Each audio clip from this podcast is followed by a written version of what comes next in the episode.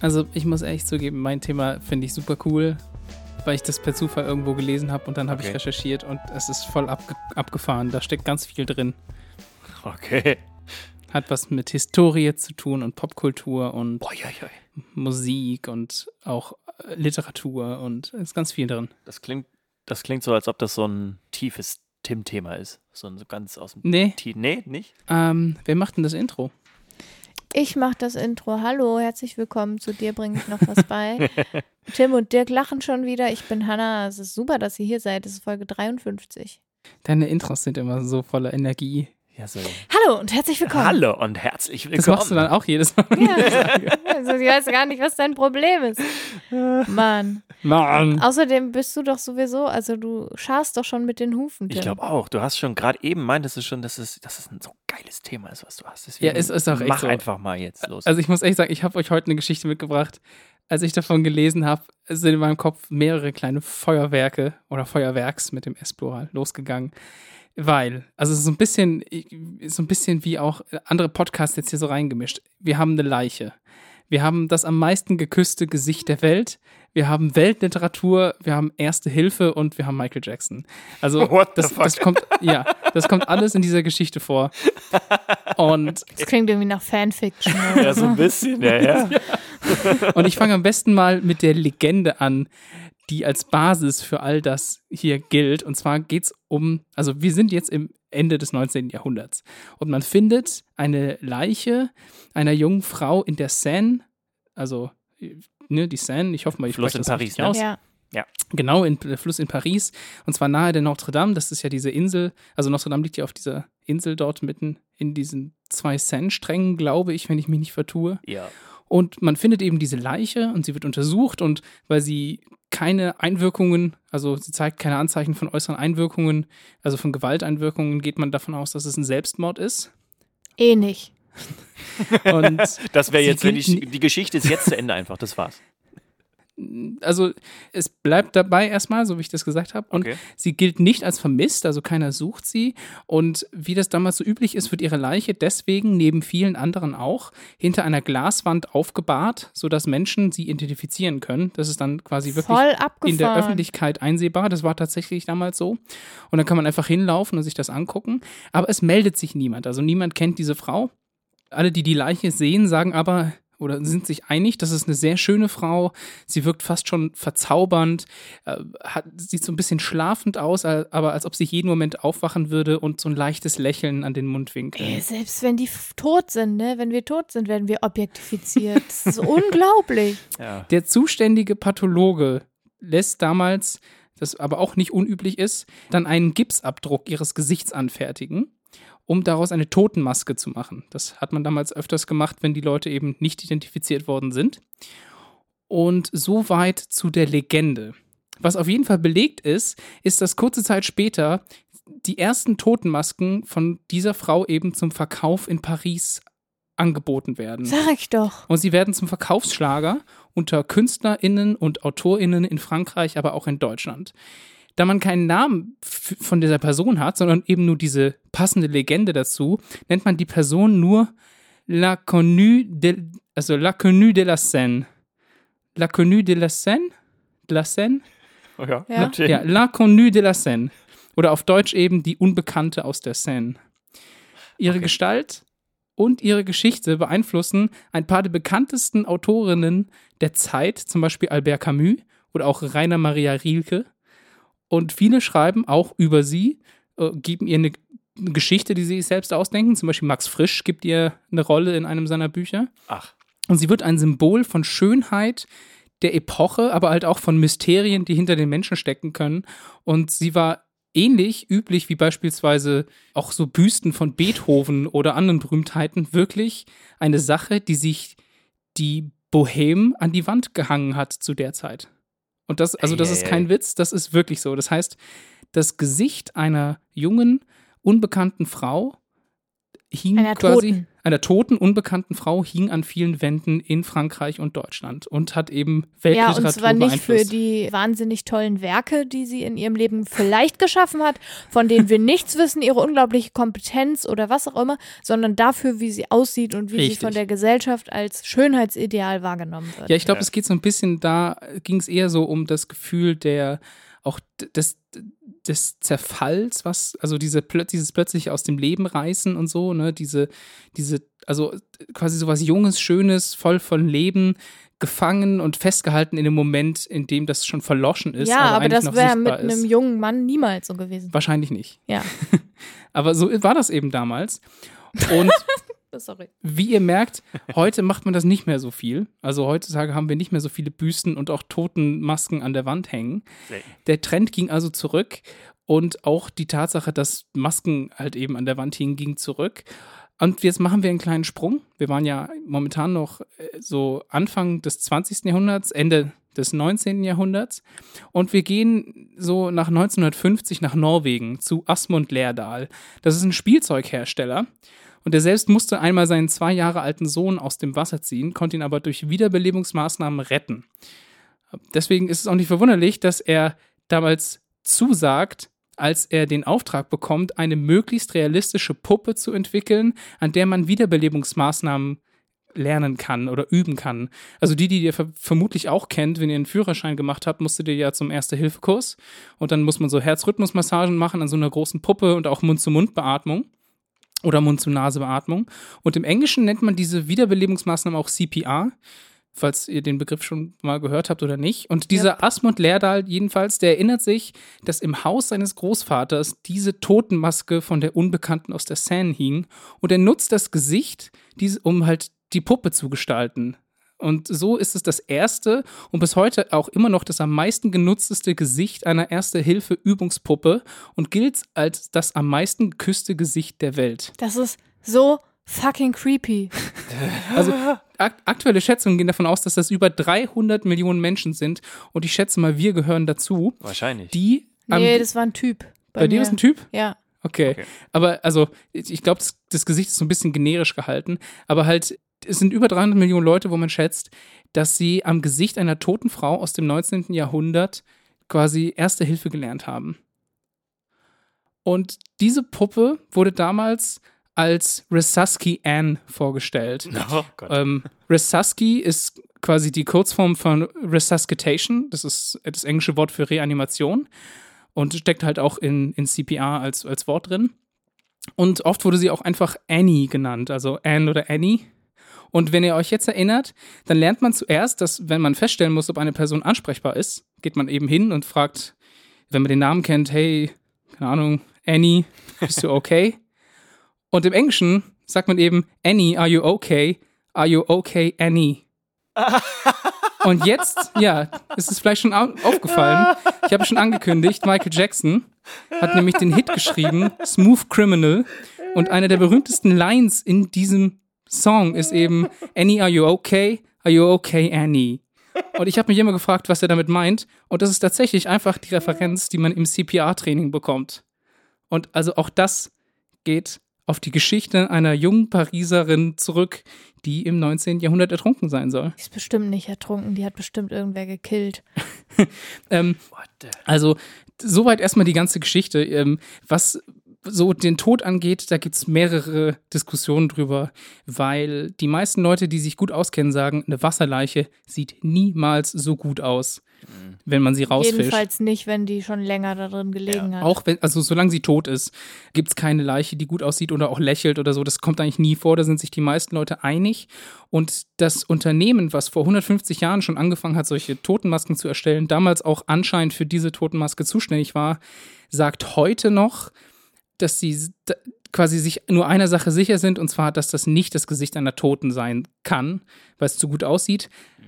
Also es gibt die Theorie, dass das die junge Tochter eines Hamburger Maskenbildners ist, die er damals halt als Vorlage genommen hat, um dann aber als um ein besseres Verkaufsargument zu haben, sich diese Geschichte ausgedacht hat. Aber es gibt auch mehrere andere Geschichten davon, dass es eben doch eine junge französische Frau ist, die eine Liaison mit einem Soldaten hatte Ja, und so dann gebrochenes Herz. Eifersuchtstote. Nein, nee, nee, nee. nein, nein. Äh, tatsächlich, wenn man das. Ding ist, wenn man in die Polizeiakten guckt aus der Zeit, findet sich kein Fall, der das belegt, dass das, also der diesen Mhm. Fall eben nennt. Aber die Selbstmordraten waren tatsächlich sehr hoch in der Seine und vor allem junge Frauen.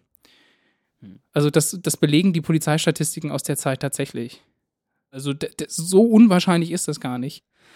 Ja, also es ist krass, was man alles aus der Geschichte auch gemacht hat. Dann gab es mal die Behauptung, das sei eine junge Russin gewesen, die eine Spionin und also es gibt alle möglichen Geschichten.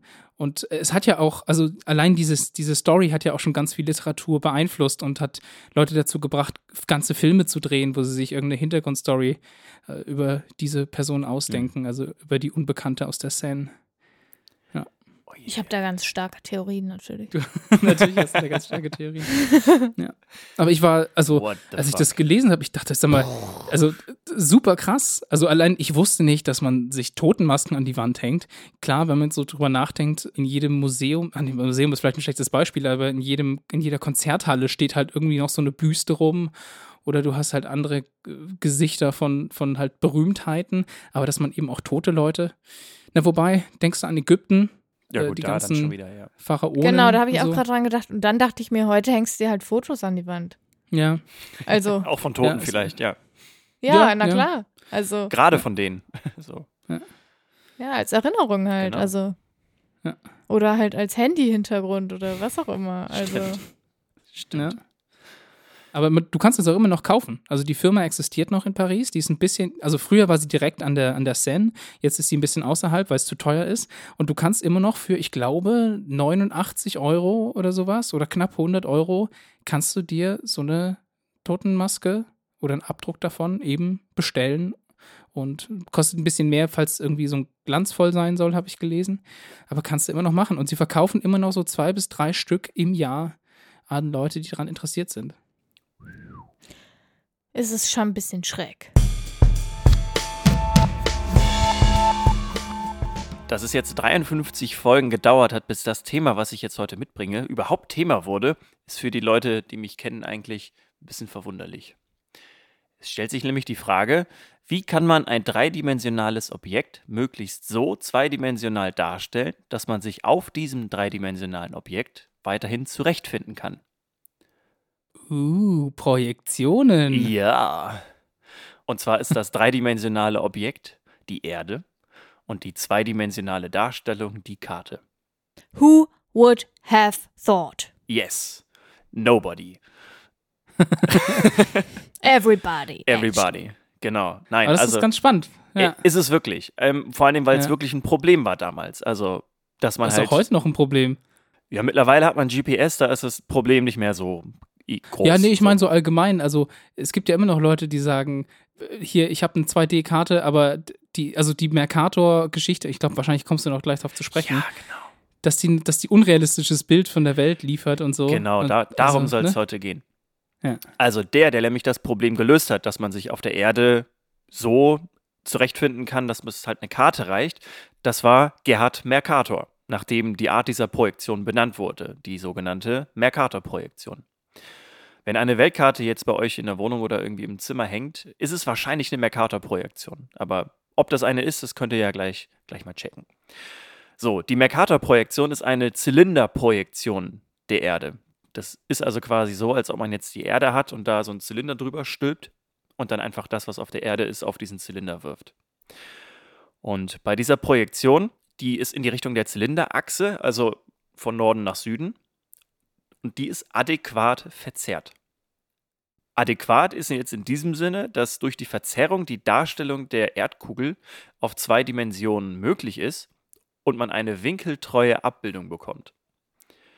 Eine winkeltreue Abbildung bedeutet, dass 90 Grad auf der Karte auch 90 Grad in der Realität bedeutet, was ein riesiger Schritt war, weil man somit bei der Seefahrerei genau sagen konnte, okay, 20 Grad westlich von Norden zum Beispiel müssen wir hin, um nach Grönland zu kommen.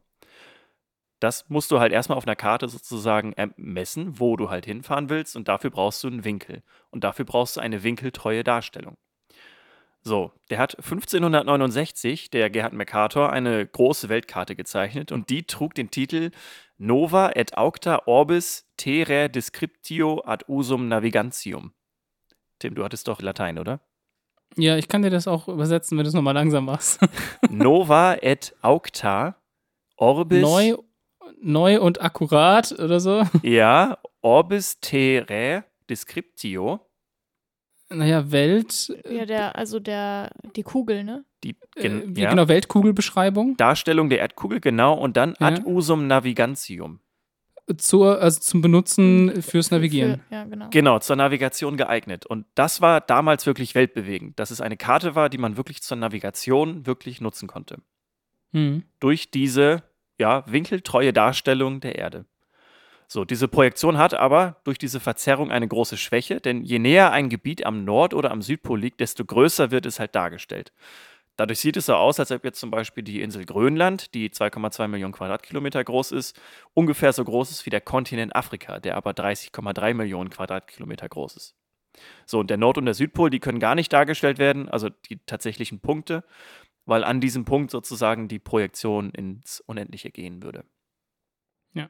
So, das heißt, die Karten, die jetzt so verzerrt aussehen und die wir halt viel irgendwo in Klassenzimmern hängen haben, die bilden nicht die echte Realität sozusagen dar, weil es auch wirklich sehr, sehr schwierig ist, eine dreidimensionale oder ein dreidimensionales Objekt überhaupt zweidimensional anzeigen zu lassen. Und der Sinn hinter dieser Verzerrung ist halt einfach, dass früher Seeleute damit deutlich besser und deutlich akkurater ja, auf der See fahren konnten.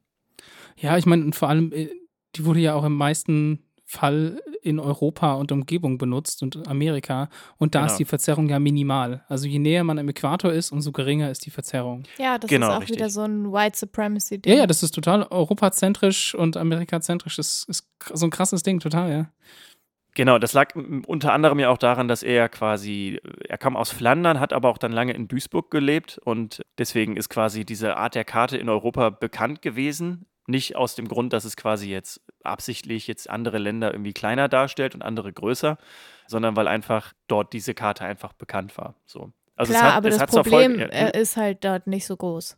Also es ist quasi lange Zeit immer noch als beliebte Darstellung da gewesen Ja. in diesen Regionen, einfach weil die Problematik der komischen Darstellungen sich da halt nicht so darstellt. Na, diese komische Darstellung hat ja aber zum, also hat ja den Effekt sozusagen, dass man allgemein besser navigieren kann. Das hat, glaube ich, nichts damit zu tun, dass jetzt die Verzerrung oder dass dann die Länder, die halt irgendwie in Afrika liegen, am Äquator, dass sie kleiner dargestellt werden, sondern durch diese Verzerrung ist einfach eine Navigation insgesamt einfach besser möglich. Ja, Ja, ja, nee, ja, es geht klar. darum, du könntest ja den Trichter auch 90 Grad rotiert hinsetzen, sodass d- eben die Spitzen und der Boden nicht am Nord- und Südpol sind, Ja. sondern, keine Ahnung, hier und auf der anderen Seite der Welt eben. Und dann hättest du hier halt extreme Verzerrungen, Ja. aber dafür wäre der Nord- und Südpol wären ideal Das dargestellt. stimmt, genau, ne? richtig. Also im Prinzip könntest du auch die Erde sozusagen drehen, aber trotzdem diese Zylinderprojektionen nehmen, um Ja. dann sozusagen die Winkeltreue zu haben. Das stimmt, genau.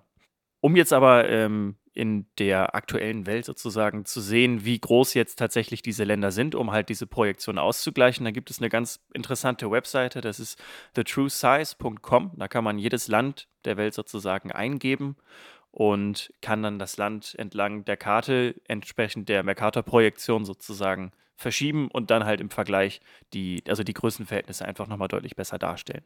Als So. ich das das erste Mal gesehen habe und gemacht habe, ist mir so richtig ein Licht aufgegangen. Also Ja. ich fand es echt beeindruckend, weil Also die Länder sind so fucking groß teilweise Mhm. und man sieht es einfach nicht auf der Karte. genau, also gerade Afrika Also man ist ja so dra dran gewöhnt. Genau, Ja. gerade Afrika wird im Vergleich einfach, gerade weil Afrika halt wirklich aufgrund dieser Projektion relativ identisch bleibt. Und jetzt zum Beispiel Kanada, wenn man Kanada einfach mal über Afrika zieht, da sieht man einfach, wie riesig Afrika einfach wirklich ist und wie klein Mhm. im Vergleich Ja. Kanada halt ist. So. Und das Oder ist, auch die USA. Genau, richtig, Ja, ja. also Ja, oder wenn man einfach auch ein kleines Land wie Deutschland einfach mal wirklich äh, Richtung Nordpol zieht, dann f- Ja. deformiert sich das halt riesig. Und wenn man das dann neben Grönland zum Beispiel dann stellt, dann äh, ja, sieht Deutschland halt auch riesig aus, obwohl es halt einfach nur eine Verzerrung ist. Ja. Genau, also diese Verzerrung war zu diesem Zeitpunkt einfach wirklich revolutionär, weil es einfach wirklich ermöglicht hat, akkurat auf der Welt überhaupt reisen zu können und äh, gezielt auch irgendwo hinfahren zu können. Und das war für die damalige Zeit einfach wirklich ein riesiges, ein riesiges Ding und ist halt heute immer noch irgendwie prägend für europäische ähm, Erdkunde, sage ich jetzt mal. Und wir Mhm. wachsen halt damit auf. Und man muss aber sich, glaube ich, einfach wirklich bewusst sein, wie es dazu gekommen ist und wo da sozusagen der Fehler liegt und inwieweit da vielleicht andere, andere Regionen irgendwie missrepräsentiert, missrepräsentiert Ja, ich habe das auch nie werden. gelernt. Also ich erinnere mich zumindest nicht dran, dass ich das im Erdkundeunterricht zum Beispiel gelernt hätte, dass das keine akkurate Mhm. Größendarstellung ist. Also ich glaube, Also und ich habe, ich bin ja auch keine Mathematikerin oder so und habe mir nie Gedanken darüber gemacht, ob das jetzt tatsächlich irgendwie in einem Missverhältnis zueinander steht. Ja. Also man setzt, wird, kriegt das so vorgesetzt und äh, Ja, dann genau. ist man Und- irgendwann stolz, wenn ja. man die Kontinente auseinanderhalten kann. So, also wenn man jetzt nicht Dirk ist und das ge, also ja, das gefrühstückt hat als Kleinkind. Und Ja. da, also das war für mich also wirklich augenöffnend. Also Ja. Für mich war es auch verstanden nicht selbstverständlich. Also ich habe mich beschäftige mich ja nun wirklich schon lange mit Karten und es war halt noch nie, also ich weiß gar nicht, wann das das erste Mal richtig so Thema war, aber man sieht dann halt verschiedene Arten von Karten und dann fragt man sich schon, okay, das sind irgendwie unterschiedliche Darstellungen, aber was es tatsächlich für eine Auswirkung hat, so das ja. versteht man auch erst später, sage ich jetzt mal. Ich glaube, ich habe erst letztes oder vorletztes Jahr habe ich auch eine Webseite gesehen, weil es gab wieder einen Wettbewerb zu versuchen, eine bessere Darstellung zu finden. Und es gibt nämlich, es gibt zig Darstellungen. Geht mal auf Wikipedia und guckt Ja. euch, sucht da mal danach. Da, da gibt es auf jeden Fall, es gibt 40, 50, 60 bekannte Projektionen. Ja. Und ich glaube, erst vor zwei, drei Jahren oder so kam eine raus, die anscheinend die wohl beste Projektion darstellt, wenn es darum geht, Abstände und Größen korrekt beizubehalten. Ja, es ist halt wirklich verdammt schwer, wenn du es halt wirklich auf einem DIN A4-Blatt oder halt einfach quadratisch irgendwie darstellen ja. willst, weil du kannst, also man kann sich ja ganz einfach vorstellen, wenn man einen riesigen Ballon hat zum Beispiel oder einen großen, großen aufgeblasenen Ball.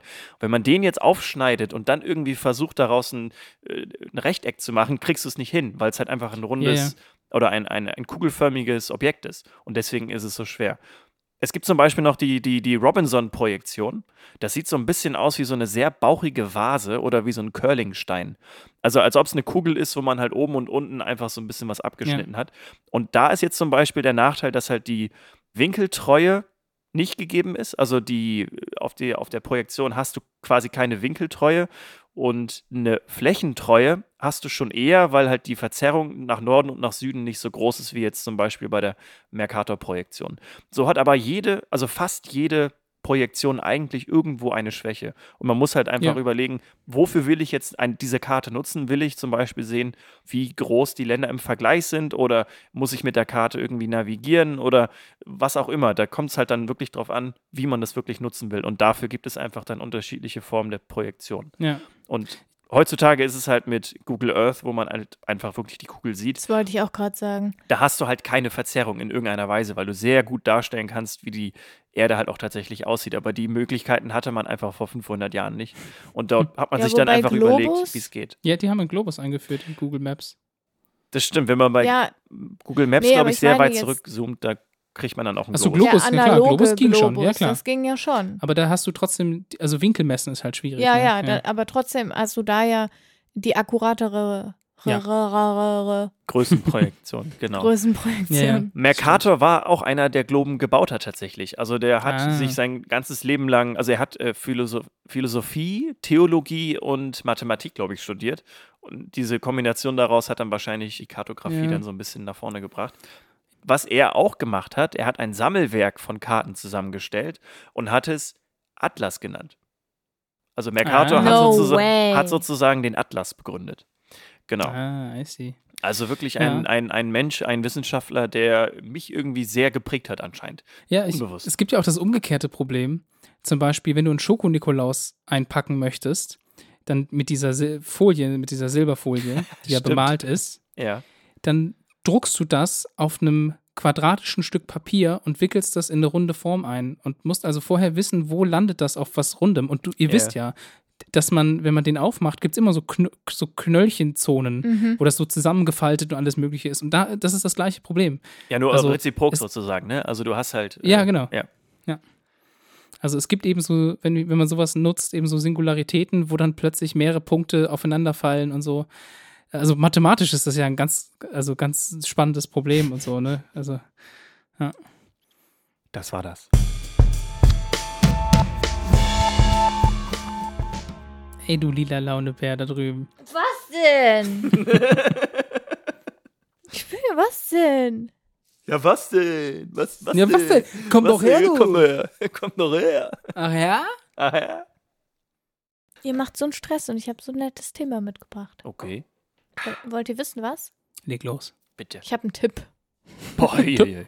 Was mit Haushalt? Tipp, tipp. Kind of. Hey Tim, das ist Oh. nicht lustig, ständig zu fragen, ob da was mit Haushalt gemacht ist. Ne? Das, irgendwann Dirk irgendwann wird es auch einfach langweilig. Also wirklich. Ja, passt mal auf jetzt. Okay, ich passe auf. Also Weihnachten ist ja jetzt nicht mehr so weit weg, ne? Mhm. Das Fest der Liebe, Weihnacht. und so.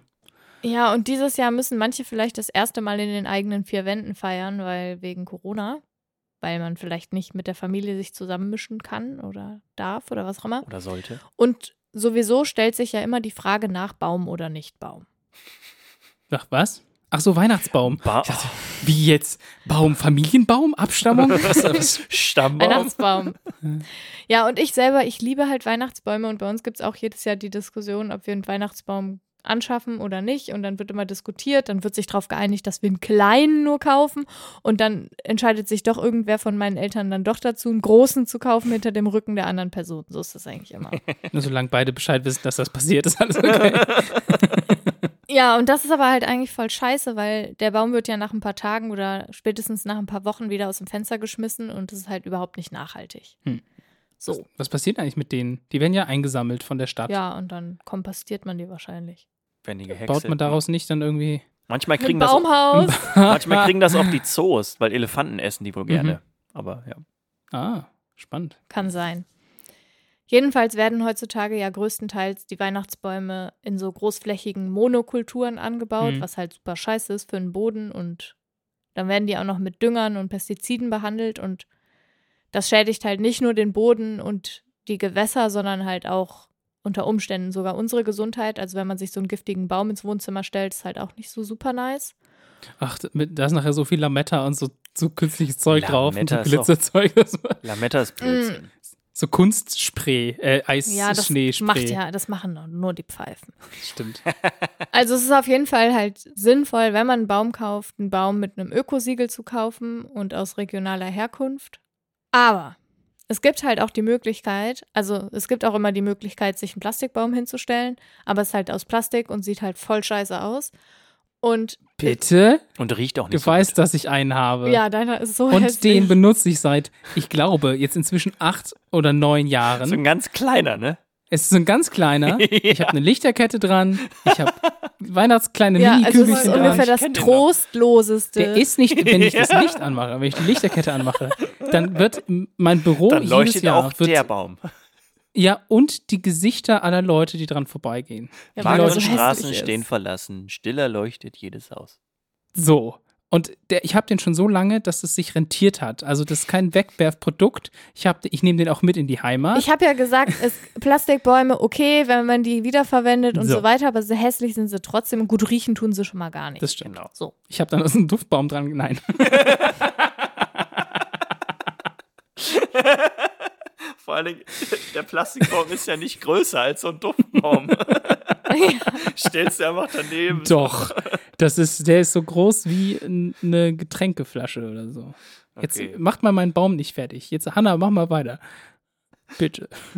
Es gibt die Möglichkeit, Weihnachtsbäume im Topf zu mieten. Ah, Und für die gilt natürlich das Gleiche mit dem Ökosiegel und der regionalen Herkunft, schon klar. Und es ist natürlich auch nur dann sinnvoll, wenn der Baum auch wirklich nach Weihnachten weiterlebt. mhm.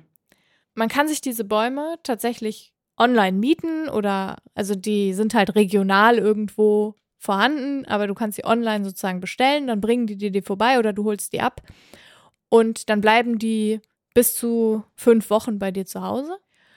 Und es ist halt wichtig, dass der zu Hause gut behandelt wird, der Baum. Also der darf nicht zu lange im Wohnzimmer stehen Mhm. und die meisten AnbieterInnen holen halt den Baum auch kurz nach Neujahr wieder ab, um ihn halt schnell wieder einzupflanzen. Mhm. Der muss dann auch gegossen werden? Ja, Klar. und also hier die wichtigsten Pflegetipps, falls ihr euch überlegt, Baumeltern zu werden für kurze Zeit, also Adoptiveltern. Der Mietweihnachtsbaum sollte langsam an die wärmere Temperatur gewöhnt werden und nicht neben der Heizung stehen. Das heißt halt erstmal so für so zwei, drei Tage vielleicht irgendwie in den Keller und dann halt quasi immer wärmer werden Mhm. lassen. Und man sollte ihn halt regelmäßig gießen, so alle zwei bis drei Tage, aber halt nicht zu viel. Die haben dann auch, die kommen halt in einem Topf und darunter ist dann auch ein Untertopf, sodass das quasi Ach, nicht überschwemmt wird. Mhm. Und dann kann er selber ziehen. Kunstschnee und Lametta sind tabu. Gut so. Weil sowieso. das können die halt gar nicht ab. Hm. Und die haben halt auch wirklich dann so feine Triebe und die darf man halt nicht abbrechen, auf keinen Hm. Fall. Und damit die halt im nächsten Jahr auch noch schön aussehen und damit es denen gut geht. Und ich habe halt mal so geguckt für euch, damit ihr euch vorstellen könnt, was das so kostet. Und es ist also teilweise tatsächlich auch deutlich teurer, als wenn man halt einen geschlagenen Baum kauft, aber das ist halt viel nachhaltiger. Und die Bäume kosten halt so zwischen 35 und 170 Euro, je nach AnbieterInnen und je nach Größe des Baumes. Und Voll okay. Hm. ja, voll, vor allen Dingen, weil man halt Bäume bekommt, also die sind halt zwischen 1,20 Meter und bis zu 2,50 Meter groß, also je nachdem, welche Sorte auch Mhm. und so. Und die Bäume werden halt für zwei Jahre ungefähr in regulärem Boden hochgezogen, dann werden die eingetopft und dann werden die umgetopft innerhalb des nächsten Jahres. Also die meisten Bäume, die so vermietet werden, sind mindestens drei Jahre alt und die wurden halt schon in immer größere Töpfe sozusagen Mhm. umgetopft. Und ab einer bestimmten Größe kannst du die halt einfach nicht mehr vermieten, weil der Topf dann schon alleine so schwer wird, dass du es einfach nicht mehr tragen kannst. Also Ja. die meisten AnbieterInnen bieten auch den Transport dann nur noch ebenerdig an, ab einer Größe von zwei Metern oder so. Mhm. Weil Ja, ergibt total Sinn. Ja. halt so, so ein Topf wiegt dann halt locker mal 30, 40 Kilo. Wenn nicht mehr. Oha. Und nach der Mietdauer kann man halt die Bäume entweder behalten und selber in den Garten pflanzen oder sie halt wieder zurückbringen oder abholen lassen und dann werden die Bäume dann wieder in die Kulturen eingepflegt. Und das bedeutet halt, also manche Bäume von manchen AnbieterInnen bleiben das ganze Jahr über in Töpfen, was halt eine höhere Pflege bedarf, weil zum Beispiel, sobald es dann kalt wird, die Wurzeln halt von Frost bedroht sind und dann muss man sich halt gut um die Bäume kümmern. Hm. Das ist halt, wenn die in den Boden wieder eingepflanzt werden und das habe ich auch gesehen, das passiert mit vielen auch während des Jahres. Die werden dann einfach wieder neben regionale Bäume eingepflanzt und das ist natürlich dann auch viel diverser für die Böden. Also das sind Mhm. dann halt verschiedene Kulturen, die sozusagen dann nebeneinander wachsen. Und ja, dann werden die im nächsten Jahr halt wieder vermietet. Und ich finde die Idee irgendwie eigentlich ganz nett. Das stimmt. Hm. Gibt es da irgendwie regionale Einschränkungen? Also könnte ich jetzt zum Beispiel in, im Landkreis Peine sozusagen da was mieten? Oder ist es lokal so eingeschränkt, dass man da jetzt nicht irgendwie eine großartige Wahl hätte? Also ich weiß nicht so genau, wie viele AnbieterInnen es tatsächlich gibt, aber es gibt halt in Paderborn zum Beispiel einen, Okay. der, glaube ich, NRW, also relativ in einem relativ großen Umkreis in NRW auch liefert. Und ich habe halt gesehen, für die großen Städte gibt es halt sogar Ja. verschiedene AnbieterInnen, aber ich kann mir auch vorstellen, dass es da mittlerweile immer mehr Ja. regionale AnbieterInnen Das gibt. Also cool. das muss man einfach mal googeln. Also Ich es ist auch. eigentlich ziemlich cool. Und ich habe schon überlegt, ob das nicht vielleicht eine Option ist dieses Jahr, weil ich liebe einfach einen schönen Weihnachtsbaum. Ich liebe Duftet ja auch so nett. Und ja, und dann, und dann die schönen. Man darf auch keine echten Kerzen drauf machen, tatsächlich. Oh, das ist also sowieso nicht machen. Sowas Doofes. Das Ja, ist es gibt aber, aber- schön. also- ja. es gibt Familien, die das ja immer noch machen. Also, Mhm.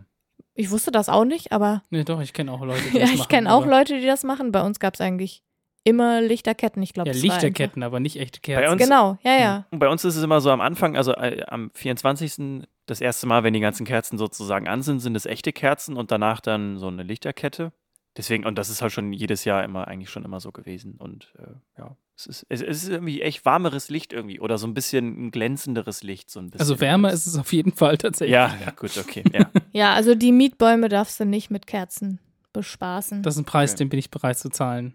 Ja, und ich, also ich bin auch bereit dafür. Also ich meine, wenn man einen anständig hohen Baum haben möchte, also eine gute Tanne, eine lokale, die geschlagen wird für Weihnachten, dann kostet der Baum auch 60 Euro, wenn der eine bestimmte Größe haben soll.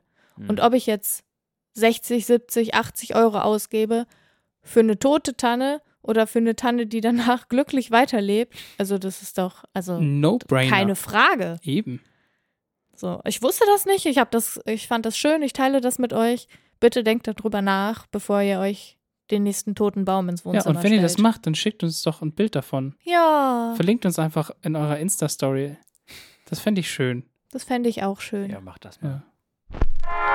Dirks bestes Land der Welt. Das beste Land der Welt des heutigen Tages ist Neuseeland. Ah, das ist wirklich schön. Das ist wirklich auch ein Land, das hätte eigentlich viel früher kommen müssen. Aber ich habe ja keine Chrono, also keine, ich habe eine Chronologie, aber ich habe halt keine, wie sagt man das? Keine Wertung, keine. Ist ein bunter Ja. Mix. Also, Neuseeland ist 267.710 Quadratkilometer groß. Das ist ungefähr ein Zehntel von Kasachstan. Zehnmal so groß wie Ruanda. 100 Mal so groß wie Luxemburg. 1000 Mal so groß wie St. Kitts und Nevis. Und 10.000 Mal so groß wie Tuvalu. Ja, aber hat trotzdem auch unter der Mercator-Darstellung zu leiden, oder? Ah Also- ja, wird ein bisschen verzerrt auf jeden Fall. Wird auch größer Ja. dargestellt, als es eigentlich ist, genau. Und Stimmt. wird auf ganz vielen Karten einfach vergessen. ja, das ist, Das ist so ein Riesending. ja, Da hat doch die neuseeländische Regierung sogar einen Werbespot zugemacht.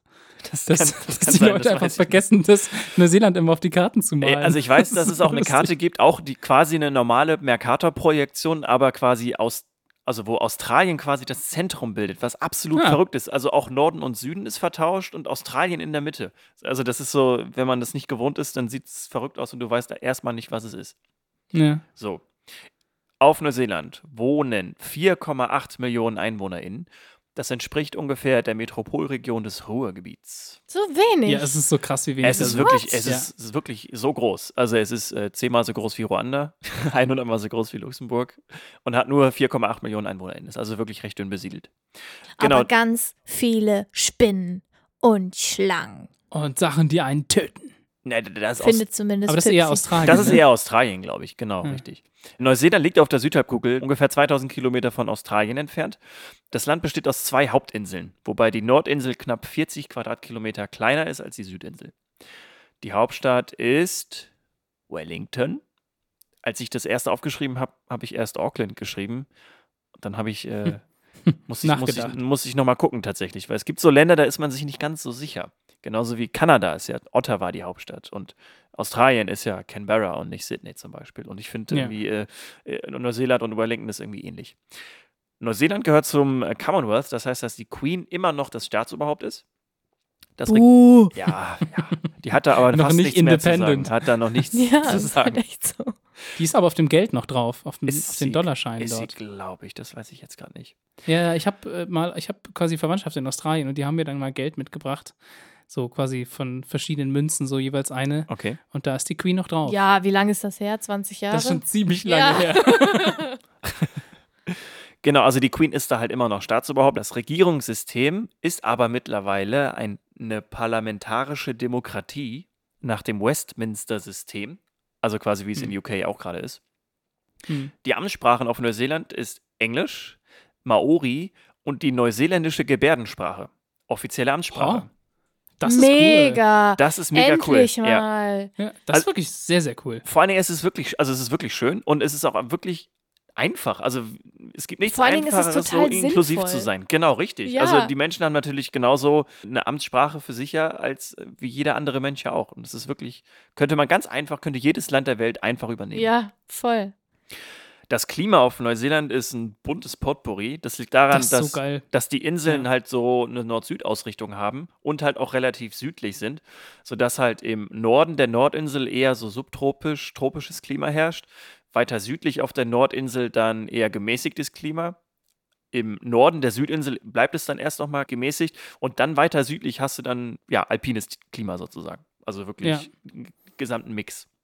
Klingt nach einem Träumchen. Ja, also Grüße gehen raus an meinen guten Freund, den Robert, der jeden scheiß Tag in seine WhatsApp-Story Bei strahlendem Sonnenschein entweder Ski fährt oder, Oder am mit einem Strand Na- oder mit dem Mountainbike, Mountainbike. durch Alter, irgendwelche Berge Und diese. Aufnahmen sind so krass. Wirklich, du überall Seen und Berge und, und Tiere und alles sieht toll aus und das jeden Tag. Jeden Scheißtag. Ja, ich habe heute, liebe Grüße. heute mit meiner lieben Kollegin Wiebke über Neuseeland gesprochen, weil sie das, also ich habe sie gefragt, was jetzt ihr Lieblingsland ist und da meinte sie Neuseeland. Und dann hat sie auch so viel einfach so emotional darüber erzählt, dass ich jetzt eigentlich auch wegen ihr sozusagen heute Neuseeland als bestes Land hier aufnehme. Grüße gehen raus an Wiebke. Genau. Was in Neuseeland auch nochmal besonders ist, ist, dass es halt eine Gebirgskette quasi gibt, die sich sozusagen über die Inseln schiebt. Und das hat dann zur Folge, dass auf der westlichen Seite das tendenziell eher ja, feuchter ist und da viel regnet. Und auf der östlichen Seite eher recht trocken. Also so hat man halt wirklich einen bunten Mix an verschiedenen klimatischen Regionen, was dann zur Folge hat, dass halt die Tier- und Pflanzenwelt halt auch sehr divers ist. So. Und dadurch, dass. Das ist wie in Ecuador, da ist es auch so.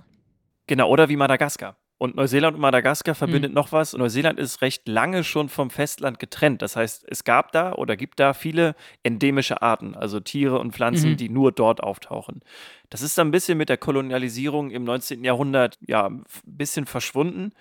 Oh, Ähm, ja, so stimmt. dass Da halt, sind super viele Tiere auch ausgerottet worden, hat, weil man Genau. versehentlich irgendwas, irgendwelche äh, Kaninchen Kaninchen und so mitgebracht hat. hat. ja, kein das, war, Scheiß, das ja. war in Australien ganz schlimm. Das war genau, Australien? Richtig. Okay. Ja, in Australien hatte man, glaube ich, hatte man Kaninchen mitgebracht, die sich dann da wie wild vermehrt haben. Dann hat man Kojoten nach Australien gebracht, die sich dann auch wie wild vermehrt haben, weil sie die ganzen Kaninchen gefressen haben.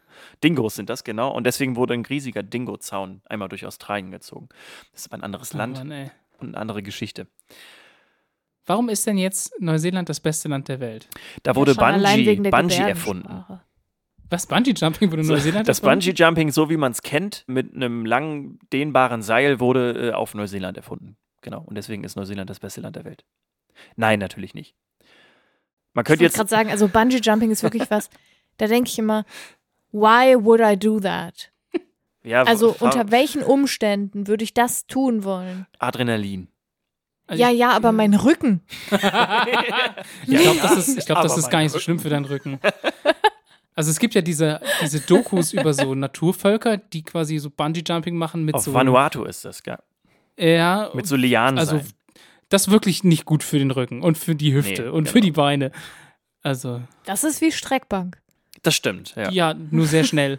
Sehr, sehr, sehr, sehr schnell gestreckt. Oder gestaucht. Ja. Okay, Ja, äh, jetzt, jetzt aber nochmal zu Neuseeland. Neuseeland ist das beste Land der Welt, weil dort Herr der Ringe gedreht wurde. Okay. Nein, ist auch akzeptiert. nicht. Nein, ist auch nicht, ist auch nicht der. Hä, der haben die nicht so eine tolle Regierung gerade? Ding, ding, ding, ding, ding. Wir haben eine Gewinnerin. So, Ja, oder? genau. Also warum Neuseeland und jetzt seit den letzten drei Jahren, also seit 2017, wirklich das beste Land der Welt ist, liegt an Jacinda Ardern. So heißt sie. Ja, sie ist so cool. Genau, also ich weiß gar nicht, wo ich anfangen soll. Sie ist äh, seit 2017 die Vorsitzende der New Zealand Labour Party und auch seit 2017 Premierministerin. Sie setzt sich erstens vehement für den Klimaschutz ein, also äh, treibt das wirklich aktiv voran und war auch jetzt in der Koalition mit den neuseeländischen Grünen zum Beispiel. Sie hat das Wellbeing Budget eingeführt. Das sieht vor, dass nicht nur der ökonomische Wohlstand, sondern auch das gesellschaftliche Wohlbefinden berücksichtigt werden soll, also in der Budgetierung der einzelnen Ressorts in der Regierung. Das erinnert so ein bisschen an das Bruttonationalglück von Mhm. Bhutan. Ja. Und es sieht halt in der Praxis so aus, dass jedes einzelne Ministerium aufzeigen soll, wie die staatlichen Ausgaben den Menschen zugutekommen. Also wirklich Nice. ein, eine, super Idee und weg von dem kapitalistischen System hin zum Wohlbefinden des Menschen. So. Yes. 2019 hat sie nach dem Terroranschlag von Christchurch sofort eine Verschärfung des Waffenrechts gefordert, vorgeschlagen Mhm. und innerhalb Ja, von und wenigen durchgesetzt. Tagen durchgesetzt. Also Ja. einfach komplett kompromisslos einfach so ein Scheiß einfach ja verboten. Also äh, au- automatische Waffen und den ganzen den ganzen Bums sozusagen. Und hat es, hat es Neuseeland geschadet? Ist, ist dort Anarchie ausgebrochen? Ja. Nein. Nein, ganz im Gegenteil. Also auch jetzt zum Beispiel mit Corona, da wurde äh, Mhm. ihr Handeln auch auf der ganzen Welt wirklich sehr respektiert, weil sie einfach sehr früh reagiert hat und genau die richtigen Mittel genutzt hat, um halt den Coronavirus auf Neuseeland einzudämmen und dort halt ja niedrig zu halten. So. Und ja, nicht nur deswegen wurde sie halt jetzt in diesem Jahr wiedergewählt und hat auch die absolute Mehrheit bekommen. Und jetzt was, was einfach auch wieder zeigt, was das für eine tolle Frau ist. Sie hatte halt die absolute Mehrheit, hätte keinen Koalitionspartner gebraucht, hat aber trotzdem die Grünen wieder mit in die Koalition, in die Regierungskoalition aufgenommen, um einfach die erfolgreiche Regierung, die halt vorher geherrscht hat, einfach fortzuführen. So. Wenn du mir das so erzählst, krieg ich Gänsehaut. Literally, weil ich finde das so gut. Ja, das fa fasst es, glaube ich, sehr gut zusammen. Und das Krasseste finde ich eigentlich, als sie an die Macht kam, war sie ja gerade frisch Mutter geworden, glaube ich. Stimmt. Und ja. Mhm. das war das einzige Thema, was in deutschen Medien dahingehend eine Relevanz hatte. Und das fand ich so krass damals. Also was heißt damals? Ich halt vor drei ich Jahren. glaube, sie, ich glaub, sie war sogar während ihrer Präsidentschaft schwanger ja, und oder hat ein das, Kind bekommen. ja, genau. Und dann, und dann ging es halt so, war natürlich hier, die deutsche Presse war so, oh krass, und dann, wie soll sie das machen? Und der Vater kümmert sich dann um das Kind oder was und unglaublich und so. Und ich dachte mir so, oh mein Gott. Tja. Ja. Abgesehen davon, dass sie halt super kompetent ist und so, aber Ja. Hauptsache, wir reden mal darüber, dass sie schwanger ist in ihrem Job. Mhm. What? Wir brauchen das in Deutschland auch übrigens. Was jetzt So ein genau? Menschen oder? So eine Regierung. Ach so, ja. Dachte jetzt, Merkel muss schwanger werden. Nee, also. Ja, das ist wirklich, da kann sich wirklich jede Regierung der Welt wirklich ein, eine Scheibe von abschneiden. Also äh, so menschlich, wie sie auch Ja, 2019 war. Und das war einfach so, also ja, das ist wirklich, äh, ja, guckt euch sie an, äh, lernt von Glück, ihr ja. und äh, ja, macht es ist auch auch. einfach so. ein willkommener Kontrast zu dem, was wir halt teilweise aus anderen Ländern zu sehen bekommen, ne? Oder dem eigenen. Oder dem eigenen, ja, ja. Ja, es ist, also es gibt wirklich wenige Länder, die wirklich besser sind als Neuseeland tatsächlich in vielerlei Hinsicht. Also das sind auch sehr, sehr glückliche Menschen. Im World Happiness Index sind die immer ganz weit vorne. Ja. Im World Freedom Index sind die auch immer ganz weit vorne. Deswegen ist also, wenn ich mich wirklich entscheiden müsste, was so komplett im Schnitt das beste Land der Welt ist, würde ich jetzt hier in der Folge 53 sagen, dass es Neuseeland ist. Ha. Also ich musste sofort erstmal an die Witze denken, an die typischen Hey, die schöne Jacke, ist die Neuseeland? Ja, da war ich. Und Ach so, Lisa 19 Jodel und so. oder War was- in Neuseeland. ja. Ja, also ich war noch nie da und ich glaube auch, dass Neuseeland hat natürlich die gleichen Probleme wie die meisten Länder. Also Neuseeland ist ja nicht frei von Diskriminierung und so weiter, Nee. aber sie wählen zumindest eine Regierung, die sich auch dagegen einsetzt. Also Ja. das ist der Unterschied. Ja, na klar. Aber trotz, also trotzdem ist es halt von all den Ländern, wo es auch da auch all diese Probleme gibt, dann meiner Meinung nach das beste Land. Ja, lass mal auswandern.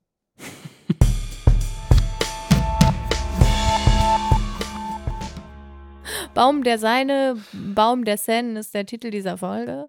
Falls ihr euch gewundert habt, was dieser komische Titel soll, ist es ein Wortspiel zwischen Seine und Zen. Also, weil wir sind wahnsinnig lustig. Das ist immer besonders lustig, wenn man sowas erklären muss. Dann ist es Das ist immer, das dann ist es immer richtig gut. Dann ist es witzig ja, und aber, logisch, ja, wenn man genau. es erklären und vor allen Dingen, weil wir sind ja, dir bringe ich noch was bei. Wir und bringen den Leuten bringen auch den gerne Leuten auch Humor Humor bei. So. genau, wie das, ist, funktioniert. Ja, das ist jetzt der Punkt, wo ihr lachen müsst. Und äh, Genau. das, Haha, jetzt müssen wir so Einspieler, so, so ja, genau so, so fake, so fake Lachen und Applaus. ja, und das ist auch der Punkt, wo er sagt, die Folge war so lustig und so gut, die nehme ich jetzt und sende sie all meinen Freunden in der Freundesliste, denn Genau. wenn ihr das nicht und tut, wird Freundin? Freundinnenliste und wenn ihr das nicht tut, dann wird in zehn Tagen euer, die Liebe eures Lebens euch einen Hassbrief schreiben und euer, euer Haustier Dann lerne ich endlich die Äh, Liebe meines Umbenennen. Lebens kennen. Das ist doch gut.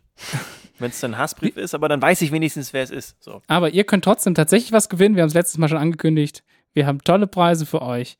Jetzt demnächst auf Instagram. Das ist aber wirklich, Wirklich? so. ist halt echt so. Ist tatsächlich so. Ihr müsst uns nur folgen.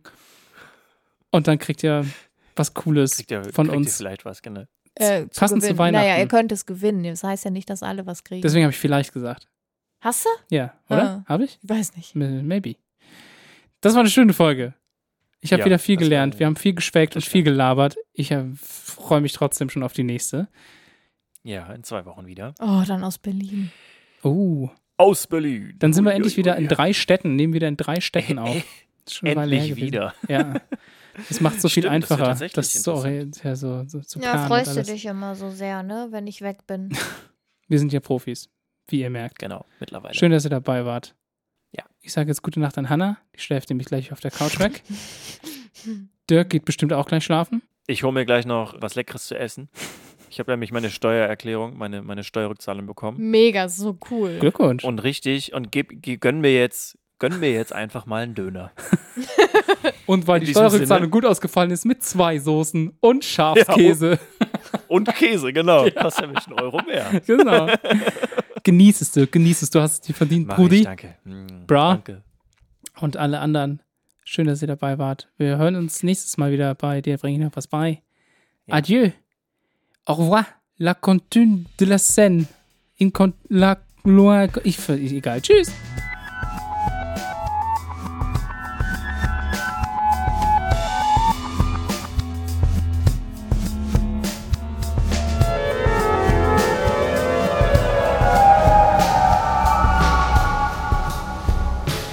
Okay, Timmy? Are you okay? Are Are you you okay, okay, Annie?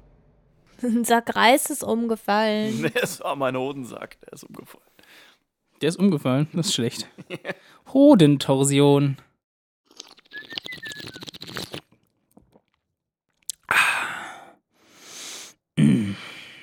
Sprudelwasser.